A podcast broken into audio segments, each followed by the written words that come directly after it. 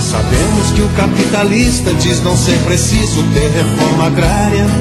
Seu projeto traz miséria, milhões de sem terra jogados na estrada. Com medo de ir pra cidade e enfrentar favela, fome e desemprego.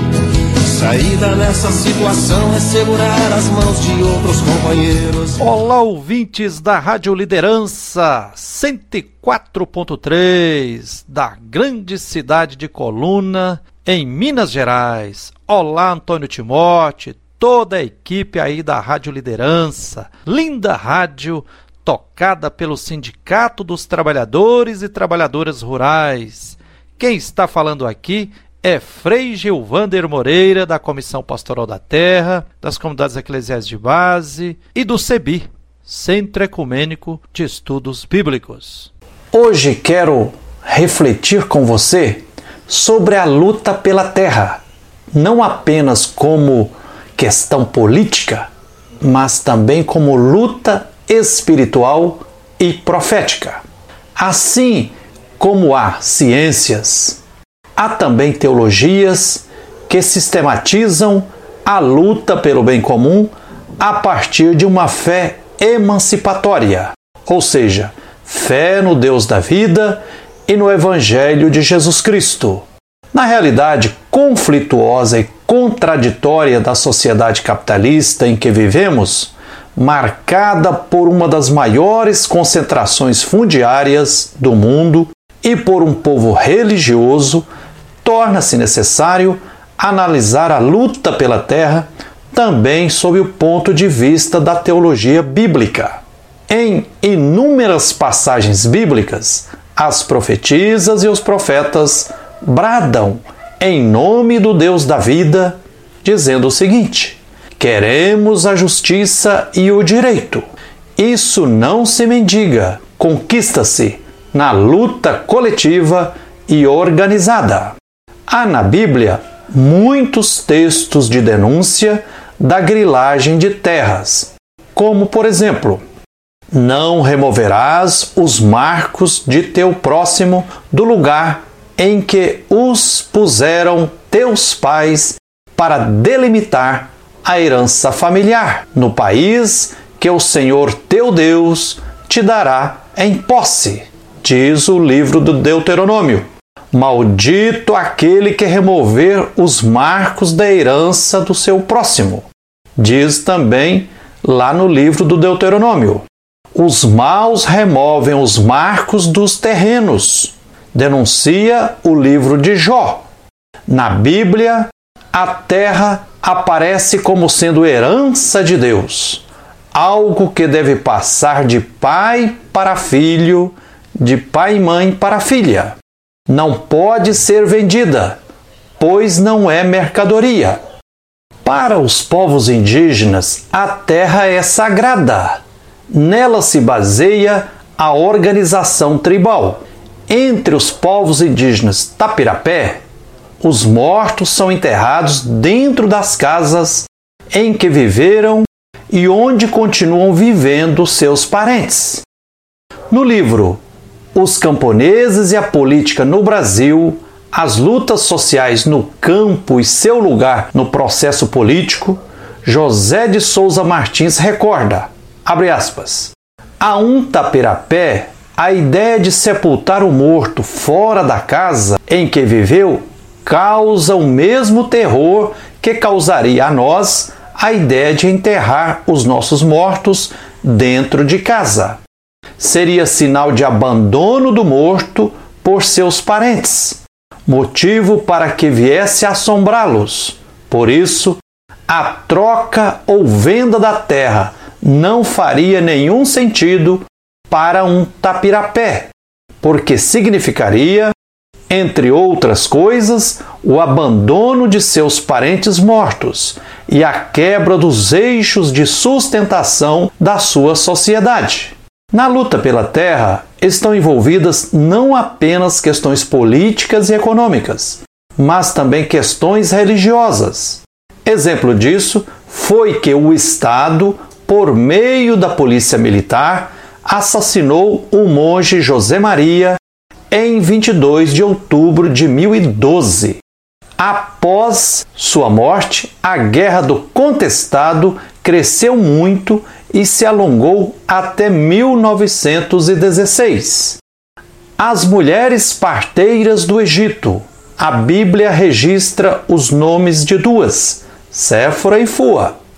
Diante de uma medida provisória de um faraó semelhante a um decreto-lei, que mandava matar no momento do nascimento as crianças do sexo masculino, organizaram-se e fizeram greve e desobediência civil, desobediência política e desobediência religiosa. Não vamos respeitar uma lei autoritária do império dos faraós. O Deus da vida quer respeito à dignidade da pessoa humana e não concorda com a matança de crianças e com nenhuma opressão. Devem ter dito em seus corações as mulheres do sistema de saúde sob o imperialismo egípcio. Diz a Bíblia: Deus estava com as parteiras. O povo se tornou numeroso e muito poderoso. Isto é, crescia em quantidade e em qualidade. Em meados do século IX, antes da era cristã, época do profeta Elias, intransigente defensor dos camponeses, a monarquia reinante na Palestina estava reforçando a latifundiarização do país. As pequenas propriedades estavam sendo expropriadas pelos grandes proprietários, entre os quais os detentores do poder político monárquico. Nesse contexto, a Bíblia narra um episódio exemplar. O rei Acabe e sua esposa Jezabel cometeram crime de usurpação, investindo para assambarcar a pequena propriedade de um poceiro chamado Nabote, que significa, em hebraico, aquele que se doa.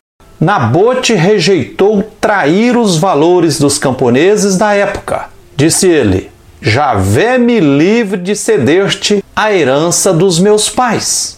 O rei Acabe se irritou com a resistência de Nabote. Jezabel, rainha adepta ao ídolo Baal, deus da chuva e da fertilidade, manipulou a religião e a justiça para roubar a terra do poceiro. Caluniou, criminalizou e demonizou Nabote que, com o beneplácito do sistema judiciário da época, foi condenado à pena de morte por apedrejamento. Porém, como a expropriação dos camponeses e o sangue dos mártires suscitam a atuação veemente de profetas, ao ouvir que o rei Acabe estava invadindo a pequena gleba do poceiro Nabote, após tê-lo matado, apareceu o profeta Elias e, em alto e bom som, profetizou: Você matou e ainda por cima está roubando? Por isso, assim diz Javé, Deus solidário e libertador: No mesmo lugar em que os cães lamberam o sangue de Nabote, lamberão também o seu. Farei cair sobre você a desgraça. Profetizou Elias. O profeta Elias foi veemente na condenação da ação do chefe da monarquia. A compreensão da terra como pertencente a Deus permeia e perpassa toda a Bíblia. Por exemplo, no livro do Levítico se afirma: Assim disse Javé, o Deus da vida: A terra não será vendida, pois que a terra me pertence. O profeta Miqueias nasceu no interior de Judá, sul da Palestina, e atuou entre os anos 725 e 696 antes da era cristã. Miqueias foi provavelmente um camponês empobrecido, marginalizado e vítima de processo de expropriação pela falta de apoio à agricultura camponesa. Miqueias denunciou a cobiça e as injustiças sociais que os dirigentes políticos e religiosos estavam cometendo sobre o campesinato da época. Ele condena a riqueza como um fruto da exploração. Profeta dos sem terra, Miqueias defendeu a partilha e a socialização da terra. Vindo do campo, ao chegar à capital Jerusalém, ele se defronta com os enriquecidos, políticos profissionais, especuladores e religiosos funcionários do sagrado. O profeta Miqueias denuncia a exploração e a expropriação dos camponeses do sul da Palestina.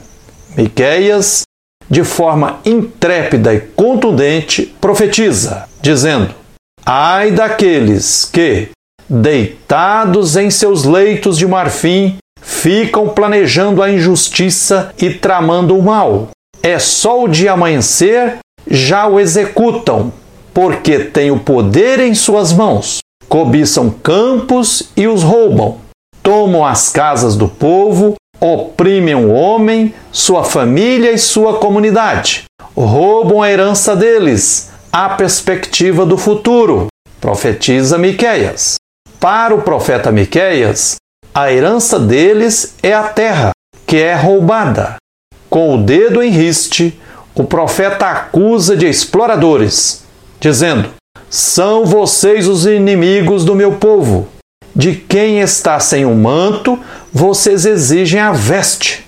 Vocês expulsam da felicidade de seus lares as mulheres do meu povo. Profetiza em alto e bom tom o profeta Miqueias. Vocês tiram dos filhos a dignidade que eu lhes tinha dado para sempre, denuncia Miqueias.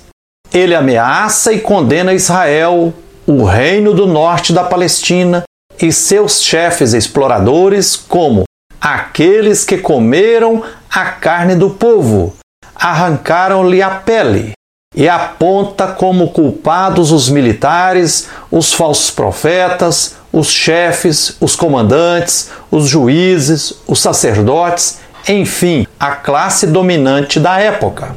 Denuncia ainda o profeta Miqueias. Essa gente tem mãos habilidosas para praticar o mal. O príncipe exige, o juiz se deixa comprar, o grande mostra a sua ambição e assim distorcem tudo. O melhor deles é como espinheiro, o mais correto deles parece uma cerca de espinhos. O dia anunciado pela sentinela, o dia do castigo chegou. Agora é a ruína deles, profetiza o profeta Miqueias. Apesar da opressão e das injustiças contra os camponeses, o profeta Miqueias e seus discípulos e discípulas, não perde a esperança e anuncia também a utopia que está sendo produzida nas entranhas da luta coletiva pelo bem comum. Diz ele: Em um campo em ruínas, na Samaria, uma plantação de vinhas, lavouras, será feita. De duas espadas vou fazer enxadas, e de suas lanças farão foices. Como herdeiro da fina flor libertária da caminhada dos povos da Bíblia, passando pela sabedoria do povo, os pobres possuirão a terra. Canta o Salmo 37, no versículo 11. Jesus Cristo ecoa no discurso da montanha a utopia da terra partilhada e socializada com quem precisa.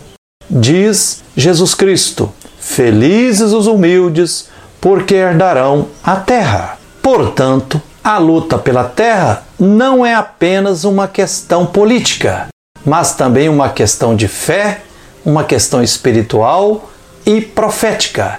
Feliz quem dela participa. É isso aí.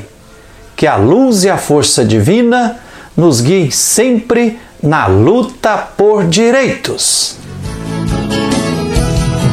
O padre junte ao movimento, convide a comadre e a criançada. Porque a terra só pertence a quem traz nas mãos os calos da enxada. Se somos contra o latifúndio da mãe natureza, somos aliados.